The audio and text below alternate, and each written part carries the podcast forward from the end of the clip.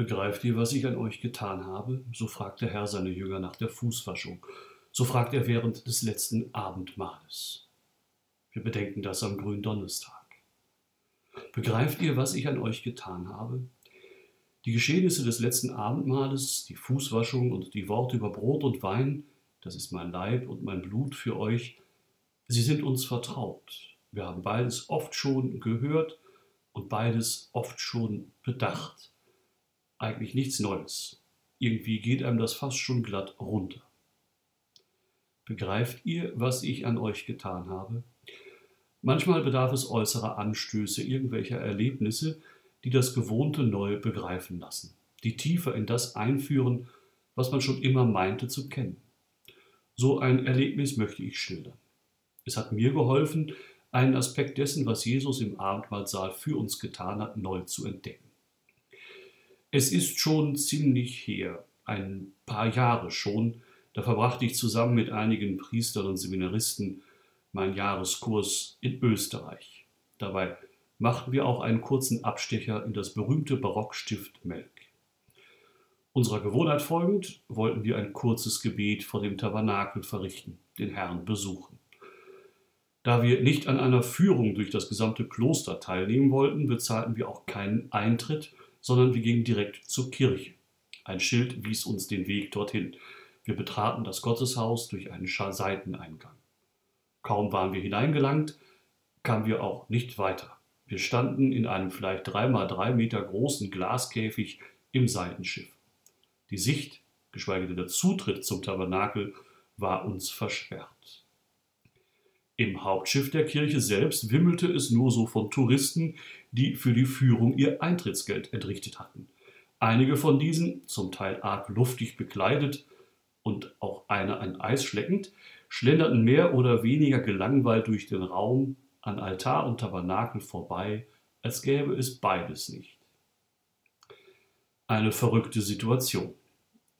Auf der einen Seite Beter, die den Herrn im Tabernakel grüßen wollen, aber nicht können. Auf der anderen Seite Touristen, die sich zwar alles anschauen, letztlich am Wesentlichen achtlos vorbeilaufen, keine Notiz vom eigentlich Wertvollsten nehmen. Was hat diese Urlaubsepisode aber nun mit dem heutigen Gedenktag, dem heutigen Hochfest zu tun? Wie konnte mir dieses traurige Erlebnis eine Hilfe werden, das Geheimnis von Gründonnerstag unter einem neuen Blickwinkel zu sehen? Nun, anhand dieser Erlebnisgeschichte habe ich für mich wieder neu entdeckt, die Erniedrigung und Hingabe des Herrn reicht über sein irdisches Leben hinaus, reicht hinein bis in das Heute. Im Abendmahlsaal wusch er, der Meister, seinen Jüngern die Füße. Normalerweise ein Sklavendienst an den Herrn. Christus beugte sich buchstäblich nach unten und erhöhte damit seine Jünger. Noch tiefer hat sich der Herr zu uns Menschen herabgebeugt, noch tiefer ist der Sohn Gottes in den Augen der Menschen gefallen, als er am Kreuz hing. Tiefer konnte man damals nicht fallen, als als Verbrecher am Kreuz gehängt zu werden. Aber wie Jesus durch sein sich hinabbeugen bei der Fußwaschung seine Jünger aufwertete, so erhöhte er uns zum ewigen Leben, als er gering und verachtet sein Leben für uns hingab, weggab am Kreuz. Und als dieser Geringe, als dieser, der sich zu den Menschen hinabbeugt, als dieser, der sein Leben für uns opfert, wollte er unter uns bleiben. Wenn zwei Menschen sich lieben, sich aus irgendeinem Grund trennen müssen, dann stößt die menschliche Liebe auf ihre Grenzen. Auch wenn die Liebe noch so groß ist, sie muss sich mit Zeichen behelfen, zum Beispiel mit einem Foto, das vielleicht sogar mit einer Widmung versehen ist. Das Foto des Geliebten kann in der Geliebten die Erinnerung an ihn lebendig halten die Sehnsucht nach ihm aufrechterhalten. Das Foto bleibt aber Foto. Es ist nicht der Geliebte selbst, leibhaftig. Im Abendmahlsaal hat der Herr diese Grenze menschlicher Liebe übersprungen, weil er vollkommen Mensch war, aber eben auch vollkommen Gott. Die Zeichen, die er seinen Jüngern hinterlässt, sie sind mehr als Erinnerungszeichen, indem er sagte, tut dies zu meinem Gedächtnis, stiftet er die heilige Messe. Indem er damals sagte, das ist mein Fleisch, das ist mein Blut, wurde aus Brot und Wein wirklich Fleisch und Blut Jesu. Wenn heute die geweihten Priester über Brot und Wein die Wandlungsworte sprechen, dann sind wirklich Leib und Blut Jesu auf dem Altar. Dann ist der Herr selbst anwesend, leibhaftig unter uns. Die gewandelten Gaben von Brot und Wein sind mehr als Symbole, sind mehr als Zeichen der Erinnerung. Sie sind er selbst. Das unterscheidet das Foto des Geliebten von den eucharistischen Gestalten Brot und Wein. Das ist der Glaube der Kirche. Unbegreiflich, aber doch wahr. Gottes Sohn ist wirklich leibhaft unter uns. Aber er ist eben nicht in großen, gewaltigen Erscheinungen unter uns geblieben, nicht in Wolkensäule oder Feuer. Nein, er ist unter uns geblieben, gering und unscheinbar, ja sozusagen verletzlich in Brot und Wein. Er wollte in diesen niedrigen Gestalten unter uns weilen, in Gestalten, die man missbrauchen kann, die man stehlen kann, die man schänden kann. Aber nicht nur der Missbrauch, die Schändung von Leib und Blut Christi zeigen, wie sehr sich der Herr erniedrigt heute für uns. Auch das Ignorieren, das Nichtbeachten seiner leibhaftigen Anwesenheit in der Welt, seiner Gegenwart mit Fleisch und Blut, zeigen, wie er, der Herrscher aller Herren, der Schöpfer alles Lebendigen, sich erniedrigt hat. Heute für uns. Und das ist mir erst richtig aufgegangen nach eben dieser Begebenheit im Stift Melk. Wie viele Menschen sind nicht achtlos, interesselos, pietätlos an ihm vorbeigegangen, ohne Notiz von ihm zu nehmen, ohne eine Art Gruß, ohne ein Zeichen der Verehrung für den, der uns erlöst hat, Jesus Christus. Aber das passiert nicht nur im Kloster Melk, das geschieht an Hunderten von Tabernakeln in Europa, an Tausenden von Tabernakeln in der Welt. Die Urlaubsgeschichte geht noch weiter eingesperrt in diesen kleinen Glaskäfig, weit vom Tabernakel entfernt, fingen meine Mitbrüder und ich an, dennoch zu beten. Sogar, oder vielleicht doch erst recht, laut. Eine Touristenführerin kam sofort auf uns zu. Sie schien peinlich berührt zu sein, jedenfalls machte sie viele Worte. Entschuldigen Sie, natürlich dürfen Sie hier beten, aber damit kann man ja nicht rechnen. Kommen Sie, ich lasse Sie hinein. Und tatsächlich, wenig später, knieten wir vor dem Tabernakel. Als ein recht junger Besucher Kirche, der Kirche das sah, kniete auch er sich hin und betete leise für sich. Immerhin einer. Seit dieser Begebenheit bemühe ich mich, die Kniebeuge vor dem Tabernakel so bewusst wie möglich zu machen. Es soll ein kleines Zeugnis sein für andere. Ein Hinweis darauf, dass Jesus Christus im Tabernakel auf uns wartet, unter uns ist. Begreift ihr, was ich an euch getan habe? Christus hat sich zu uns hinabgebeugt. In den geringen Gestalten von Brot und Wein ist er unter uns gegenwärtig mit Fleisch und Blut, um unseren Hunger nach Leben und unseren Durst nach Sinn zu stillen.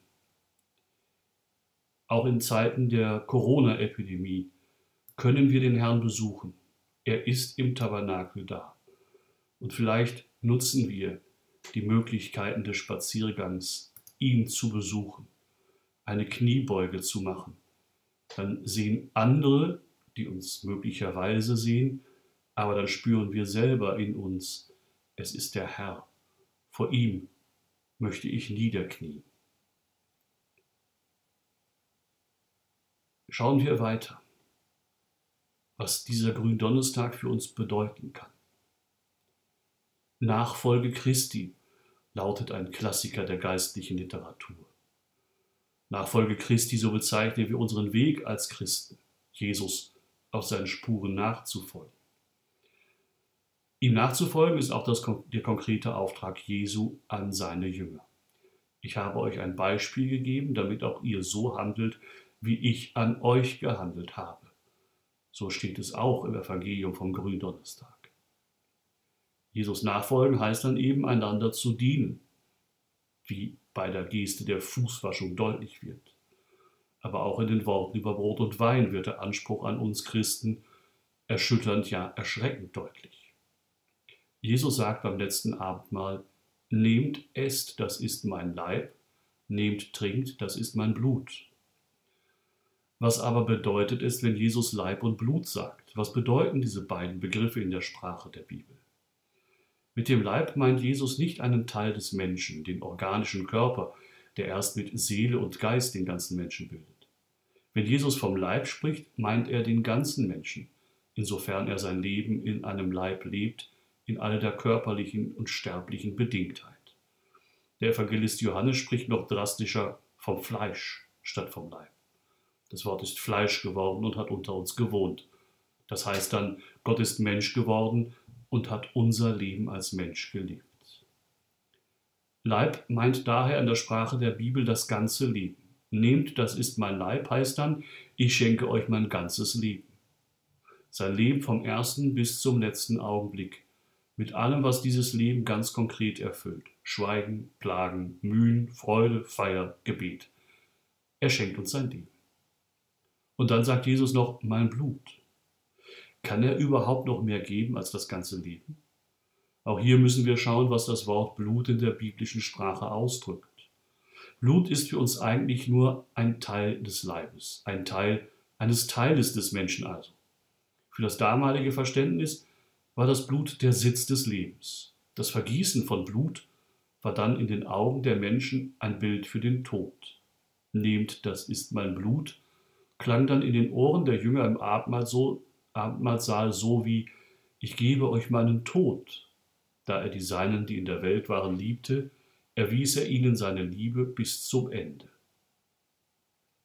Jesus gibt sein Leib und sein Blut, sein Leben und seinen Tod zum Geschenk uns. Er schenkt alles, was ihn ausmacht. Er lebt nicht nur für uns, er stirbt auch für uns. Die Eucharistiefeier ist deshalb immer Feier des Geheimnisses von Leib und Blut Christi, von des Herrn Leben und Tod. Im ersten Brief an die Korinther lesen wir, dass die Christen von Anfang an dieses Geheimnis der Eucharistie gefeiert haben, gemäß dem Wort Jesu, tut dies zu meinem Gedächtnis. Paulus hält fest, so oft ihr von diesem Brot esst und aus diesem Kelch trinkt, verkündet ihr den Tod des Herrn, bis er kommt den Herrn, der für uns Mensch geworden ist, der uns sein Leben und seinen Tod geschenkt hat, damit wir ewiges Leben haben. Die Feier der Eucharistie ist Verkündigung unserer Hoffnung auf Leben, das Christus uns über den Tod hinaus erworben hat. Die Feier der Eucharistie ist aber auch Maß und Stärkung für das Leben in der Nachfolge Christi. Imitatio Christi.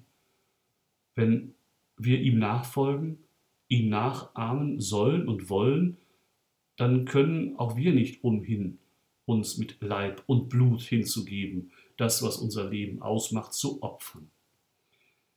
Der Kapuzinerpater Raniero Cantalamessa schreibt dazu, auch wir opfern, was Jesus opferte, das Leben und den Tod. Mit dem Wort Leib gehen wir ganz konkret all das, woraus unser Leben besteht, das wir in diesem Leibe führen. Zeit, Gesundheit, Tatkraft, Fähigkeiten, Zuneigung, vielleicht auch nur ein Lächeln, das einzige, der in einem Körper lebende, Geist hervorzubringen mag und das etwas so Kostbares sein kann. Mit dem Wort Blut bringen wir das Opfer unseres Todes zum Ausdruck. Doch nicht zwangsläufig den endgültigen Tod, das Martyrium für Christus oder für die Brüder. Tod ist all das, was in uns schon jetzt den Tod vorbereitet und vorwegnimmt. Demütigungen, Misserfolge, Krankheiten, die uns lähmen, Einschränkungen aufgrund des Alters oder des Gesundheitszustandes, alles, was etwas in uns abtötet. Und das spüren wir auch gerade in dieser Zeit der Pandemie, dass wir eben auch etwas zum Opfer bringen können, was den Tod der in uns schläft, zum Ausdruck bringt. Liebe Schwestern und Brüder, mit den Gaben von Brot und Wein legen wir alles, was unser Leben ausmacht, in Gottes Hände. So wie Jesus am Kreuz sein Leib und sein Blut in die Hände des Vaters gab, so wollen wir es auch tun. Wir bringen ihm wirklich das, was unser irdisches Leben ausmacht. Letztlich bringen wir uns. Das wird sinnfällig bei der heiligen Messe, die wir ja leider nicht öffentlich besuchen können. Aber wir können uns daran erinnern, wenn die Messdiener aus dem Raum der Gemeinde die Gaben hinauf zum Altar bringen. Dort wird unsere Gabe gewandelt in den Leib und das Blut Christi, und als gewandelte Gaben erhalten wir sie von Gott her zurück. Das Wunder geschieht. All das, was unser Leben in seiner Begrenztheit ausmacht, wird uns zur Speise für das unbegrenzte, ewige Leben. Wir werden eins mit Christus in der Kommunion. Unsere kleine Opfergabe für den Altar verbindet sich mit seinem unermesslichen Opfer am Kreuz. Und beides wird zum Leben für die Welt. In uns nimmt Jesus sozusagen wieder Fleisch und Blut an. In uns kommt Jesus wieder zur Erde. Deshalb erhalten wir die Kommunion vom Altar herab, verwandelt wieder. Nachfolge Christi, Imitatio Christi, das ist auch Nachahmung Christi. Wenn wir durch die Kommunion mit Christus eins geworden sind, dann heißt das für uns auch, den anderen zu sagen, das ist mein Leib und mein Blut für euch. Dann heißt das, sich für die anderen einzusetzen, für sie da zu sein, sich zu ihnen hinabzubeugen, wie Jesus es für uns getan hat. Gerade auch in dieser Zeit gibt es Möglichkeiten genug dafür. Jesus hat gesagt, das ist mein Leib und mein Blut für euch und er hat sein Versprechen kurz darauf eingelöst. Am Kreuz gibt er seinen Leib hin, wird sein Blut vergossen. Jesus hat sein Versprechen eingelöst. Wie steht es mit uns? Wenn wir die Messe verlassen, merkt man unserem Leben das an, dass wir an Jesu Leben und Tod Maß nehmen, an seiner Hingabe? Diese Frage stelle ich mir immer wieder. Seit zig Jahren gehe ich täglich zur Messe. Seit nun fast 23 Jahren zelebriere ich eigentlich täglich die Messe. Aber merkt man mir das an? Bin ich wirklich bereit, mit Leib und Blut Christus nachzufolgen, das, was mein Leben und die Begrenzung meines Lebens ausmacht, den anderen zu schenken? Sicherlich nicht immer so, wie ich will und soll. Dennoch möchte ich nicht resignieren, sondern ich finde Trost in einem Wort des heiligen Josef Maria. So viele Jahre täglich kommuniziert. Ein anderer wäre heilig, hast du mir gesagt. Und ich bin noch immer derselbe. Sohn, habe ich dir geantwortet, fahre fort mit der täglichen Kommunion und denke, was wäre aus mir geworden, wenn ich nicht täglich kommuniziert hätte. In diesen Tagen können viele, die allermeisten, nicht täglich kommunizieren. Aber wir können die geistige Kommunion sprechen und uns so mit Christus verbinden, damit wir ihn immer mehr in uns aufnehmen und ihn nachahmen. Ich habe euch ein Beispiel gegeben, damit auch ihr so handelt, wie ich an euch gehandelt habe. Wir sind gerufen, Jesus Christus nachzufolgen. Das ist unser Dienst an der Welt und für die Welt. Er hat sich für uns hingegeben, sein Leib und sein Blut. Deshalb sollen wir auch einander dienen, uns verschenken. Deswegen sollten wir nicht vergessen und immer wieder neu Maß nehmen an Jesus, der sich uns schenkt in der Eucharistie, der sich so klein gemacht hat, dass man ihn vergessen und übersehen kann. Suchen wir immer wieder seine leibhaftige Gegenwart auf im Tabernakel, in der Anbetung, Dort dürfen wir ihm alles sagen, ihm alles geben, alles Gelungene, alles Bruchstückhafte. Er wird es mit Freude ansehen und annehmen als unser Geschenk an ihn. Und wir können uns an die Mutter Gottes wenden. Sie hat den Leib und das Blut Christi in sich getragen. Sie war die erste Monstranz. Bitten wir sie um ihre Fürsprache, dass wir ihn lieben, wie sie ihn geliebt hat.